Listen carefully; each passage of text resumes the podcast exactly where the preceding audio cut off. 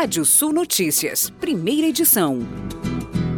Os 27 países membros da União Europeia aprovaram, em linhas gerais, um projeto de lei para regular a internet e, por fim, aos supostos abusos de poder dos gigantes digitais. Um dos textos, o Digital Service Act, tem o objetivo de combater a fraude e os conteúdos ilegais ao impor que as maiorias das plataformas dispunham de meios para moderar os conteúdos que abrigam. Outro, o Digital Market Act, pretende reprimir as práticas anticoncorrência dos grandes grupos tecnológicos, como os da GAFAM, que é Google, Apple, Facebook, Amazon e Microsoft. E o índice geral de preços, mercado IGPM, ficou em 0,02% em novembro, após ter registrado uma taxa de 0,64% em outubro, informou ontem a FGV. Com esse resultado, o índice acumula alta de 16,77% no ano e de 17,89% em 12 meses, o que representa uma desaceleração frente a outubro, quando acumulou taxa de 21,73% no período de um ano. Em novembro do ano passado, o índice havia subido 3,28% e acumulava alta de 24,52% em 12 meses. E medido pela Fundação Getúlio Vargas, o índice de confiança da indústria, o ICI, recuou pelo quarto mês seguido em novembro. No penúltimo mês do ano, o indicador caiu 3,1 ponto e foi a 102,1 pontos, o menor índice desde agosto de 2020, quando chegou a 98,7 pontos. Dos 17 segmentos industriais pesquisados pela FGV, 15 tiveram recuo na confiança. Os fatores para a queda, segundo a FGV, incluem o avanço da inflação, alto desemprego, aumento de custos e gargalos de logística nas fábricas. O governo decidiu ontem manter em 10% o percentual do biodiesel a ser acrescido no diesel vendido ao consumidor final para todo o ano de 2022. Atualmente, o percentual adicionado na mistura já é de 10%. Em 2018, uma resolução do Conselho Nacional de Política Energética determinou a adição obrigatória mínima de 13% de biodiesel ao diesel a partir de março deste ano, de 14% a partir de março de 2022 e de 15% a partir de março de 2023.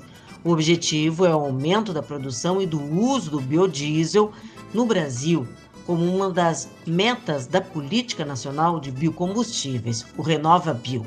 No entanto, o governo vem anunciando sucessivas reduções para tentar segurar o preço do combustível. Em setembro e outubro deste ano, o mínimo foi de 12%, um percentual abaixo do previsto na resolução. Nos outros meses, entre maio e dezembro, o patamar foi ainda menor, de 10%. E segundo pesquisa do Liquidin, os líderes no Brasil estão entre os que mais se preocupam com as mudanças no trabalho causadas pela pandemia. Um ranking global mostrou que 80% dos gestores se sentiram pressionados com as novidades de trabalho e da flexibilidade. O Brasil está apenas atrás da Holanda e Irlanda, com 93% e 82%, respectivamente. Segundo o estudo, as mudanças vieram principalmente pela demanda dos funcionários e, em segundo lugar, por regras governamentais. E o Brasil foi considerado líder em produtividade agropecuária em um ranking com 187 países, formulado pelo órgão do Departamento de Agricultura dos Estados Unidos. Segundo a pesquisa divulgada em outubro, o Brasil ocupa essa posição desde os anos 2000 até 2019. A agropecuária brasileira aumentou 3,18% ao ano, considerada a maior taxa entre os países selecionados, que incluem China, Estados Unidos.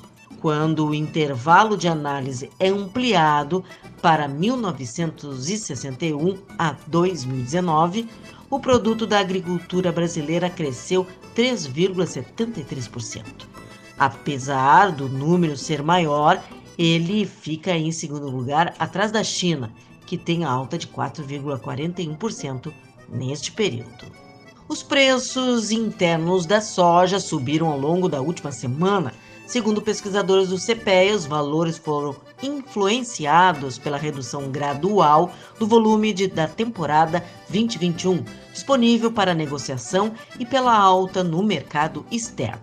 Boletim CPEA no campo, a umidade do solo em algumas regiões produtoras da soja começa a ficar baixa, mas a ausência de chuvas permitiu que os fugicultores avançassem com a semeadura em muitas áreas.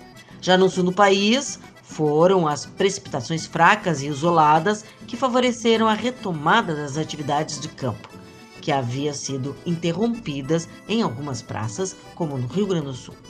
Concessões devem ser dobradas com relação à ferrovia no país em 15 anos, diz ministro da Infraestrutura, Tarcísio Gomes de Freitas.